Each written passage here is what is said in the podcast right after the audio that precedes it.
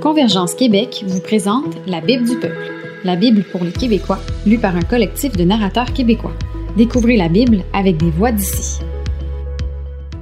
Bonjour et bienvenue à un nouveau podcast de la Bible du peuple où aujourd'hui nous allons introduire le livre biblique des actes des apôtres avec Samuel Plante qui a été le narrateur de ce livre pour nous. Donc Samuel, merci d'être avec nous aujourd'hui. Hey, ça me fait plaisir, content de te retrouver Jérémy. Oui, ben c'est ça, c'est le fun de se parler de nouveau, puisque tu as déjà euh, fait quelques entrevues avec moi pour introduire d'autres livres bibliques, Malachie et Zacharie.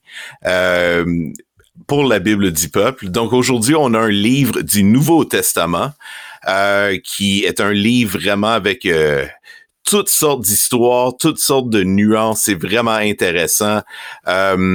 Puis j'ai bien hâte de plonger là-dedans avec toi. Euh, comme certains de nos auditeurs le savent, Samuel Plante est, le créateur des vidéos Sam parle, où il, euh, il adresse le peuple québécois sur des sujets de foi, euh, de vision du monde et de plein de choses tout à fait intéressantes et aussi vraiment très amusantes. Donc, Samuel, aujourd'hui, en introduisant l'épisode sur le livre des Actes des Apôtres, j'aimerais ça qu'on puisse parler un peu de justement de de ces vidéos, de ça me parle, de cette, euh, cette mission, je crois, que tu as en arrière de la création de ces vidéos. Euh, Peux-tu nous, euh, nous mettre en contexte, nous parler un peu de comment cela est arrivé? Oui, bien sûr, avec plaisir. Ben, dans le fond, euh, de mon côté, j'ai fait des études en théologie. Là. Suite à mon parcours au cégep, j'ai décidé d'aller faire un bac en théologie et parallèlement, je me suis vraiment impliqué dans mon église locale en tant que responsable, leader jeunesse. Et euh, pendant euh, six ans, même six ans et demi, j'ai, euh, j'avais l'occasion, les vendredis soirs, les dimanches matins, d'essayer de vulgariser, de rendre la Bible comprenable, marchable, on peut dire, par des adolescents québécois d'aujourd'hui. Et bon, je pensais que j'allais rester leader jeunesse toute ma vie, mais non, il y a quelque chose d'autre qui s'est ouvert devant moi. Euh, par l'entremise d'un homme d'affaires chrétien québécois qui était vraiment euh, euh, motivé là, à faire connaître le message de l'Évangile plus loin, plus haut, plus fort au Québec. Eh bien, on a commencé ce, studio-là qui, était, qui avait pour but de, propager la foi auprès des jeunes au début. Et donc, c'est ça, le, but de, de Sam Parle est de, connecter le cœur de l'Évangile avec le cœur des Québécois. Euh, ça a commencé avec une capsule, tu on savait pas trop qu'est-ce que ça allait donner, puis finalement j'ai vu que la réponse était vraiment euh, était vraiment accueillante de la part autant du, des gens chrétiens que des non chrétiens qui étaient comme un peu euh bousculés par ce qu'ils entendaient, puis en même temps curieux, puis ils en voulaient d'autres, puis donc on a continué de capsule en capsule. Le but est vraiment de, de, de faire de la théologie, c'est-à-dire de parler sur la personne, l'œuvre, la, la, la, la, vie de Jésus-Christ, ce qu'on trouve dans les Écritures, mais à la saveur québécoise euh, saveur québécoise. J'aime dire qu'on a les, les, viandes du Québec, on a les, le lait du Québec, les produits du Québec, mais je pense qu'on devrait avoir le Jésus du Québec aussi, un Jésus qu'on comprend, qu'on arrive à connaître, qui nous mm. parle, qui est percutant, pertinent dans notre propre vie. Donc, ça a été un peu le processus ça parle. Après un an de, de, de, partenariat avec cet homme d'affaires-là, je suis euh, euh, parti, on peut dire, de manière un peu plus autonome. Et donc, maintenant, ça fait deux ans qu'on est un, organisme bienfaisance euh, au Québec et j'ai pour, euh, but de faire des vidéos qui parlent de la bonne nouvelle de Jésus afin que les gens puissent juste comprendre, entendre et qui sait peut-être même recevoir euh, le message de l'Évangile. Wow. Mais Merci de, de faire ces vidéos-là pour nous, justement. Je sais que moi, je trouve ça vraiment toujours très euh, intéressant, puis aussi euh, euh, instructif. C'est sûr, tous les fois que j'entends les vidéos, puis ce que j'entends dans ta façon de, de, de l'apporter, c'est que tu as un désir, je crois, qui ressemble quand même, si je me permets, de te comparer à l'apôtre Paul, que quand, quand, quand il était dans le euh, dans la ville d'Athènes, euh, naturellement, où c'est un passage bien euh, connu, surtout par ceux qui s'intéressent à la mission. Dans le fond, comment contextualiser l'Évangile. quand quand l'apôtre arrivait dans une ville, justement, il se demandait, bon, ben c'est quoi, qu'est-ce qui va parler aux gens ici? c'est comment je fais pour parler, pour être entendu? Puis j'ai l'impression que c'est un peu ça que tu fais. Fait que c'est intéressant de c'est un commentaire? C'est bien dit, c'est exactement ça. En fait, le, verset clé de mon ministère se trouve dans Acte 2, 11 qui dit Chacun de nous, le nous étant ceux qui sont venus à la Pentecôte, qui ont entendu les disciples parler des merveilles de Dieu. C'est-à-dire chacun de nous les entend annoncer dans sa langue, sa langue maternelle, il est compris ici les grandes choses que Dieu a faites. Et donc moi, je suis convaincu que s'il y avait eu un Québécois qui était là à la Pentecôte, il y aurait eu un des disciples qui aurait parlé en joual, qui aurait parlé pour être, pour être entendu par ce, ce visiteur-là. Donc c'est mon but. Je veux vraiment que les, Québécois comprennent dans leur langue, dans leur vision du monde, dans leur histoire, dans leur ADN, euh, qui est Dieu et qu'est-ce qu'il a fait. Ah yeah. Puis c'est ça ressemble beaucoup à, la vision de la Bible du peuple également euh, de, de lire la la Bible avec des accents d'ici puis avec des perspectives d'ici. Donc euh, j'aimerais ça te poser la prochaine question Samuel par rapport à ta perspective sur euh, le livre des actes. Pourquoi tu as choisi ce livre-là?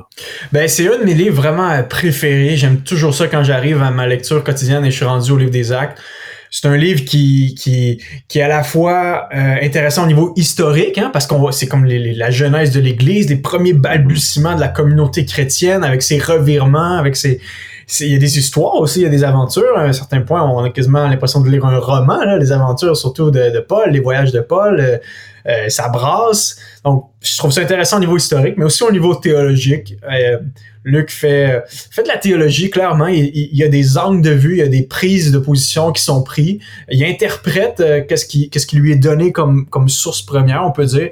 Puis euh, avec ça, il fait un beau filon conducteur. Donc, je trouve que c'est un livre qui est vraiment bien ficelé, bien tissé. Euh, ouais, vraiment, à chaque fois que je le lis, je peux dire que j'en ressors toujours avec quelque chose de nouveau. Un livre qui est édifiant. Je pense aussi pour l'Église québécoise, l'Église d'aujourd'hui, tu sais. Euh, on n'essaie pas de faire des copier-coller, mais on est toujours un petit peu bouleversé, challengé quand on retourne aux sources.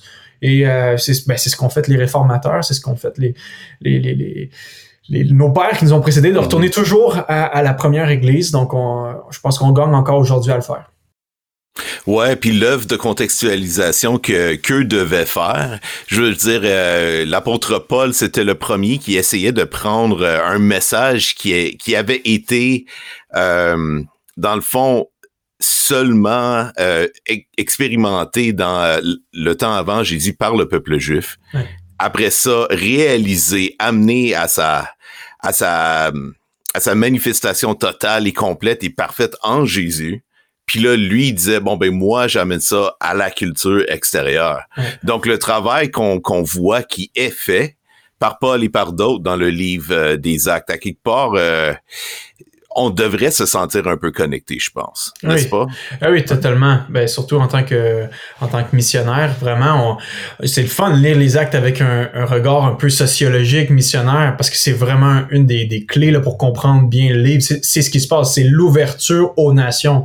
C'est parti mm-hmm. avec un juif, un homme, Yeshua de Nazareth, ça, ça s'est transmis avec une douzaine de gars, et ces, ces, ces gars-là ensuite s'en vont à leur tour sur différentes routes de la Palestine de l'époque, et, et, et, ces hommes-là bouleversent le monde, comme nous disent les actes. Donc clairement, il y a des stratégies, il y a des techniques, mais il y a aussi un message qui est, qui est, qui est cru jusqu'à la mort par ces gars-là, et hmm. ça, ça me, ça me fascine à tous les fois, et c'est rendu jusqu'au Québec. Hein? La bonne nouvelle de Jésus mort, ressuscité, pour nos péchés, pour nous prouver que, que Dieu nous aimait, ben encore aujourd'hui, ça, ça, ça, ça, fascine, ça façonne euh, l'Église du, du, Seigneur et même au Québec euh, encore aujourd'hui.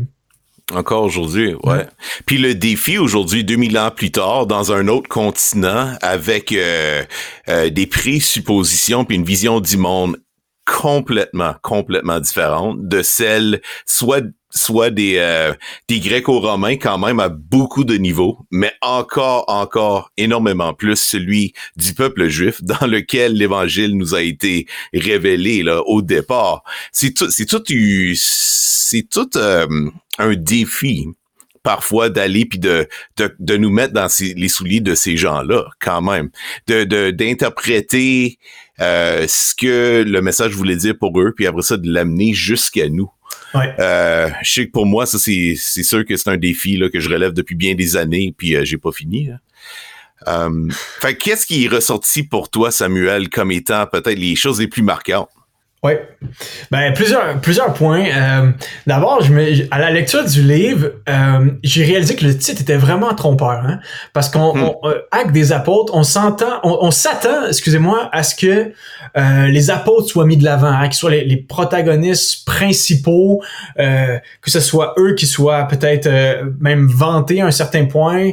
on hmm. s'attend à ce que les, les apôtres soient les saints de l'histoire, mais c'est vraiment pas ce qu'on lit. En fait, on réalise que Dieu est au contrôle de l'histoire. Et j'ai comme l'impression, c'est drôle, quand tu lis l'évangile de Luc, qui en passant, c'est comme le tome 1 du, tome 2 qui sont les actes des apôtres. En fait, des fois, tu as l'impression que Jésus est encore plus vivant et actif dans les actes des apôtres qu'il l'était dans les évangiles. Euh, hmm. C'est ce que Dieu a commencé à faire et agir, dit, Luc dans son, dans son introduction, son prologue des actes des apôtres. Il a commencé d'agir dans, dans, avec sa venue sur terre, mais, mais Jésus continue dans les actes en réalité. Hmm. Et, vraiment, on a l'impression qu'il est plus vivant que jamais. Donc, moi, je propose, là, on peut faire un vote démocratique. On change le titre. Moi, je dirais les actes de Dieu en Jésus-Christ par son esprit. That's it. à, travers, ben, à, travers des hommes imparfaits. ben, c'est ça. Regarde, euh, si on met ça sur deux, trois lignes, ça rentre. C'est parfait. Là. Ça marche comme titre. on, voit à quel point Dieu, comme j'ai l'impression qu'il est là avec ses ficelles, puis on voit les interventions divines pour que l'Église puisse tranquillement faire ses premiers coups de pédale, puis commencer à se mettre en marche. Mais clairement, Jésus et là, c'est le personnage central du récit. C'est Jésus qui envoie l'esprit, c'est Jésus qui enseigne, euh, c'est sa parole qui est agissante. Donc ça, c'est un, des premiers points qui m'a marqué, je dirais. Un autre point aussi qui m'a vraiment euh, interpellé à, la lecture récente des Actes des Apôtres, c'est la simplicité des premières prédications chrétiennes et des premières communautés chrétiennes honnêtement, là, c'est pas assez simple pour dire que c'est simpliste, mais c'est tellement simple pour dire que c'est beau.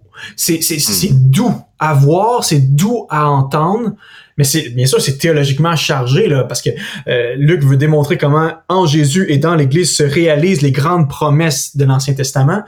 Mais en même temps, quand on entend un Pierre prêcher, euh, c'est simple.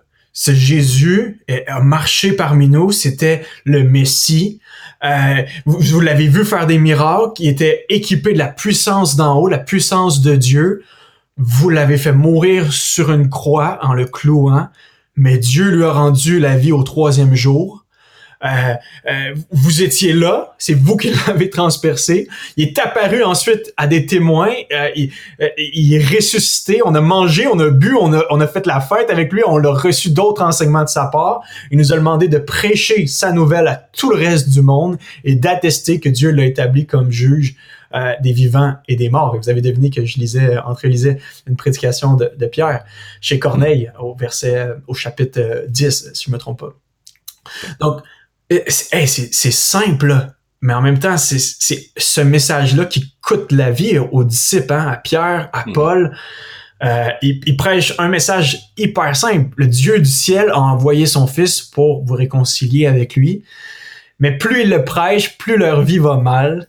Et c'est là qu'on voit vraiment à quel point ils y croient. Parce que, euh, tu dans la vie, quand tu, quand tu crois tellement dans quelque chose que ça t'amène du malheur, tu décides de changer de croyance.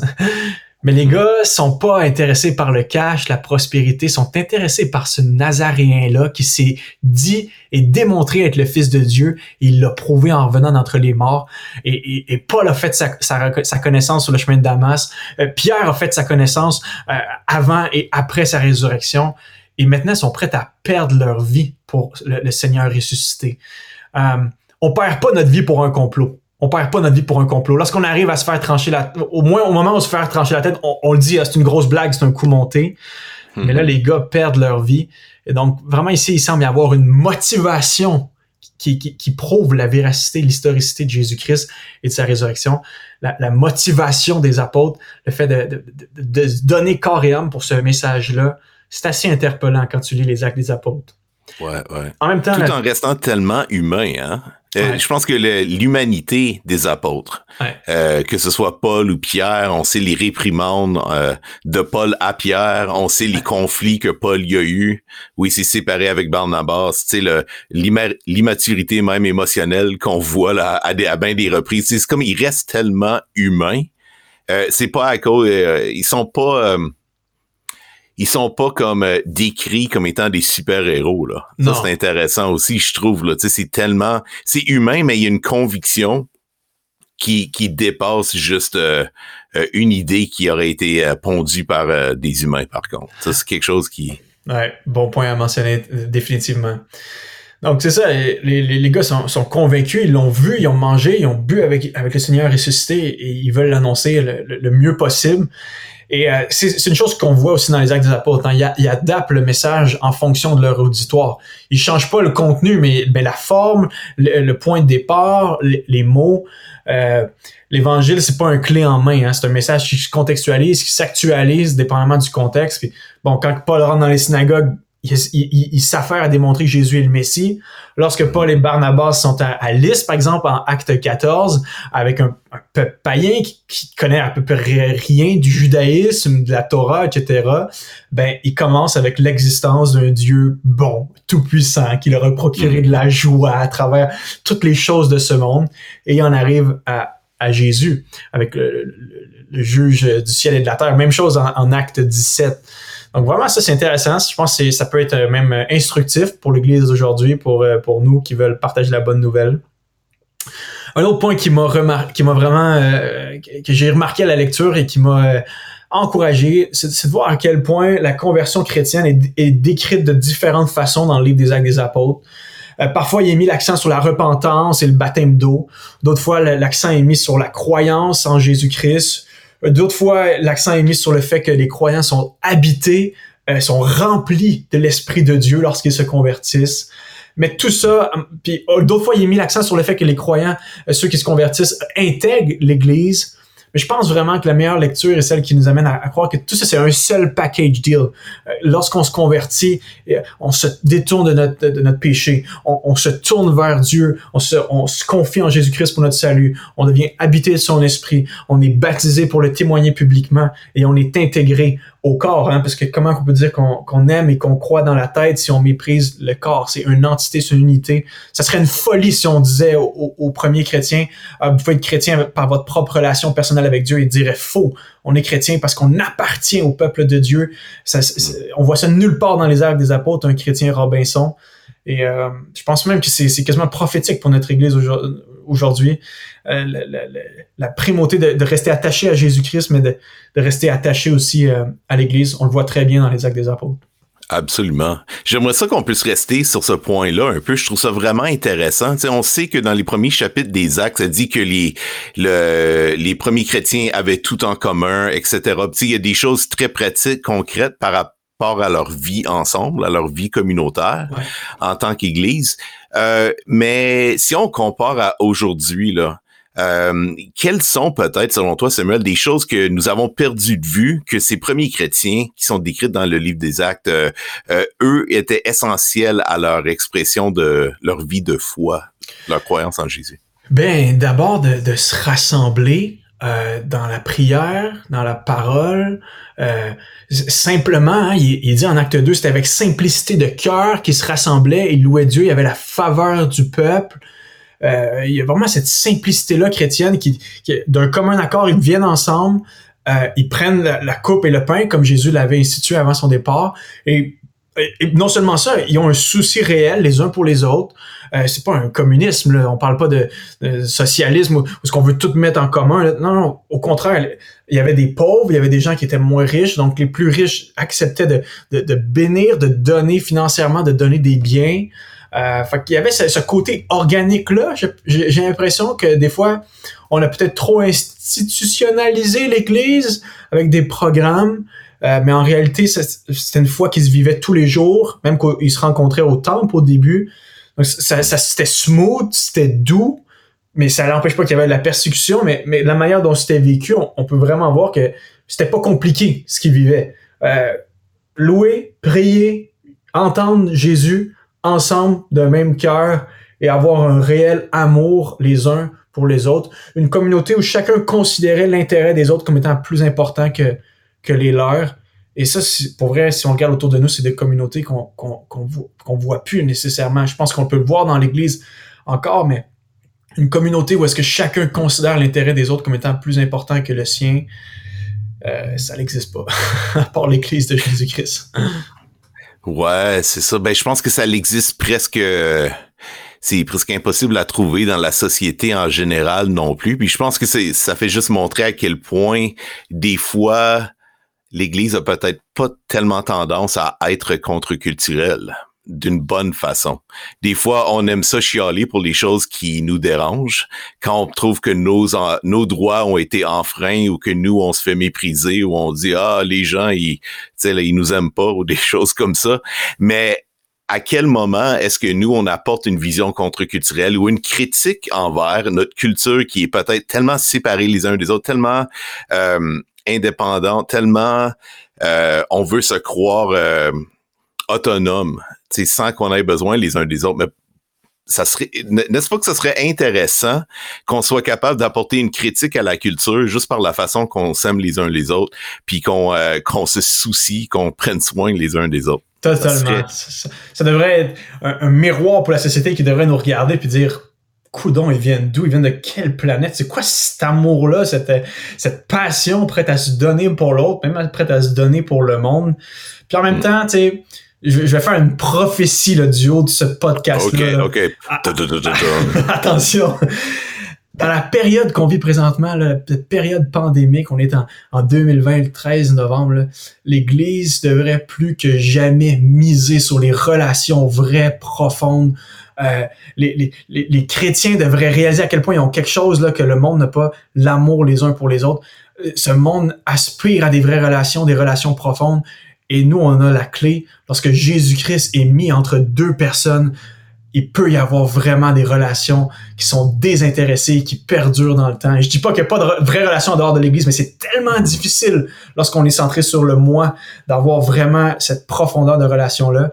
Et je, je, je, prie que ce soit l'Église qui mette ça de l'avant. Parce que si c'est pas l'Église, c'est le monde en sortant de cette pandémie qui va prêcher à l'Église comment qu'il faut s'aimer, puis comment que c'est vraiment, euh, faut revivre la communauté, un, peu comme on le disait des actes des apôtres.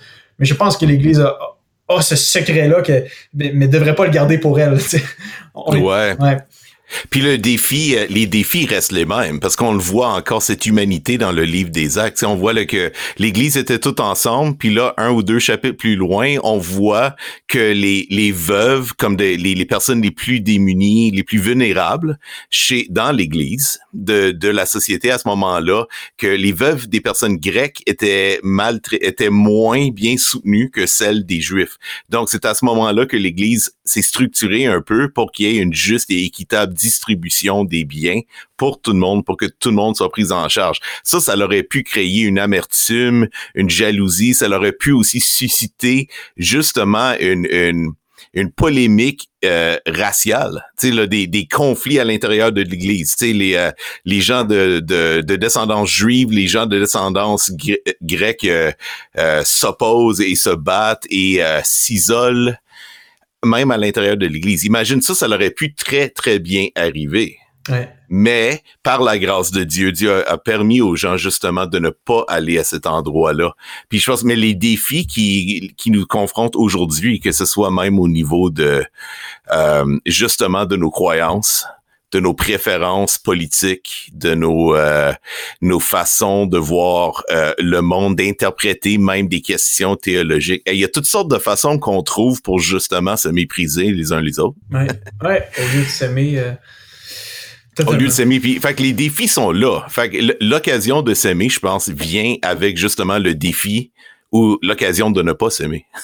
oui, oui, oui, vraiment. Ben, je prie que l'Église vraiment un peu cette, ce flambeau-là, ce phare, cette lumière-là là, qui, qui démontre à quel point c'est encore possible de s'aimer réellement d'un intérêt là, sacrificiel les uns, hmm. les uns envers les autres. Je pense que ça, ça peut vraiment être un, énorme témoignage. Et puis même une forme de guérison pour notre nation de dire, voyez, il existe encore quelque chose de, de, de vraiment profond plus que les réseaux sociaux, plus que la superficialité, même l'hypocrisie de nos relations. Puis on a envie tellement de milieux de travail euh, partout, là, toutes les cercles sociaux, c'est toujours, c'est toujours un coup de poignard dans le dos que ça, ça, se fait. Puis c'est, c'est rough, tu sais. Mais il mm. faut pas que ça soit comme ça dans l'Église. Et, les actes des apôtres nous, euh, nous démontrent la laideur parfois qui peut se passer dans l'Église, mais, mais nous interpellent surtout à une profondeur de relation euh, divine. Ouais, ouais, ouais, ouais. Profondeur de relation divine, absolument. Ouais.